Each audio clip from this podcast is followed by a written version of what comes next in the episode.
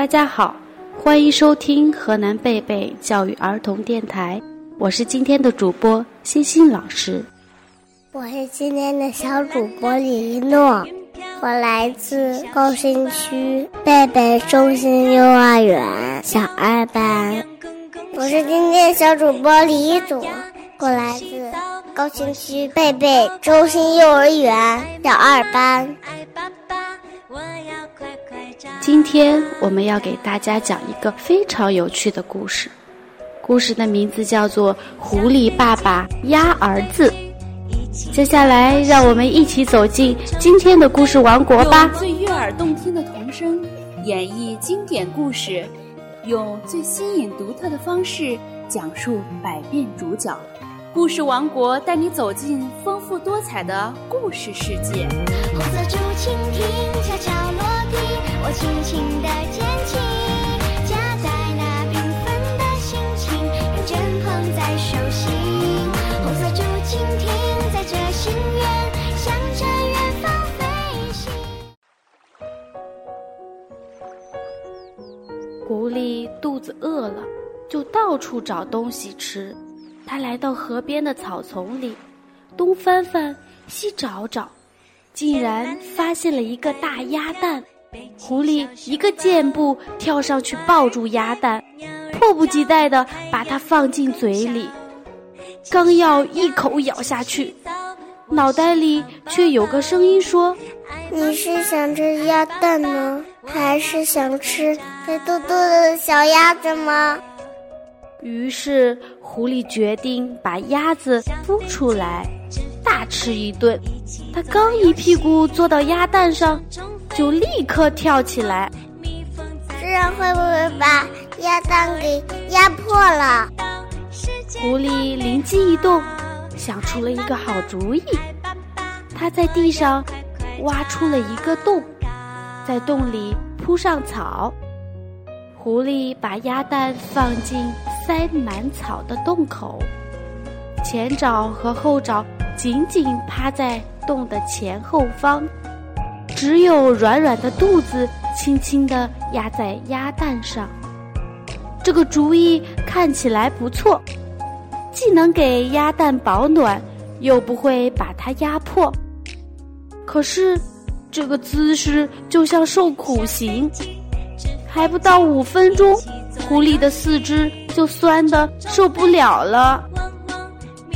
狐狸又想出了一个好主意，他捡了一条长长的树皮当绳子，用它把鸭蛋紧紧地绑在肚皮上。狐狸为自己的小聪明感觉得意洋洋，可没想到，在追兔子的时候。树皮绳子一松，差点儿把宝贝蛋给摔破了。狐狸气坏了，他把鸭蛋放进嘴里，心想：干脆一口吃掉算了。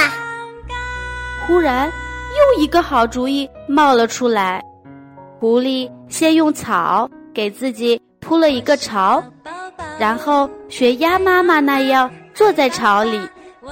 又开始努力的孵蛋，只是这回它没有用自己的肚子，而是把鸭蛋含在嘴里。因为嘴里含着鸭蛋，狐狸没法追捕小动物，只能摘些身边的野果、野莓来充饥。他自言自语地说：“唉，我怎么变成了一只树的狐狸了？”好吃的鸭蛋放在嘴里，但不能吃，这滋味太难受了。狐狸只能用舌头轻轻舔着鸭蛋，解解馋。它把舌头卷起来，让鸭蛋在上面缓缓地滚来滚去。狐狸玩得高兴，肚子好像也不饿了。他还发明了很多用舌头玩鸭蛋的游戏。有一天，狐狸突然被一个声音惊醒，它连忙把鸭蛋吐了出来。没多久，一只湿漉漉的小鸭子从里面钻了出来。狐狸的美梦成真了，它激动的连话都说不出来了。没想到，小鸭子突然朝着狐狸的鼻尖冲过来，叫着：“妈妈，妈妈！”狐狸吓呆了，结结巴巴地说：“我，我不是你妈妈，我，我，我是男的，只能做爸爸，爸爸，爸爸。”小鸭子爬上了狐狸的鼻子，爸爸，爸爸。小鸭子爬上了狐狸的头，爸爸，爸爸。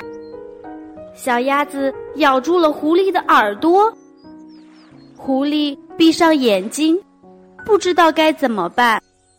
爸爸，我饿。小鸭子说：“我也饿。”狐狸用爪子一把将小鸭子扫进自己的大嘴里。小鸭子啄着狐狸的舌头，狐狸疼得张大了嘴巴。小鸭子说：“爸爸，爸爸，以前我在蛋壳里的时候，你天天就是用它摇着我睡觉的，对不对？好舒服哟。”小鸭子从狐狸的嘴里爬出来。爸爸，我饿了。狐狸叹着气，从旁边摘了一些野莓给小鸭子吃。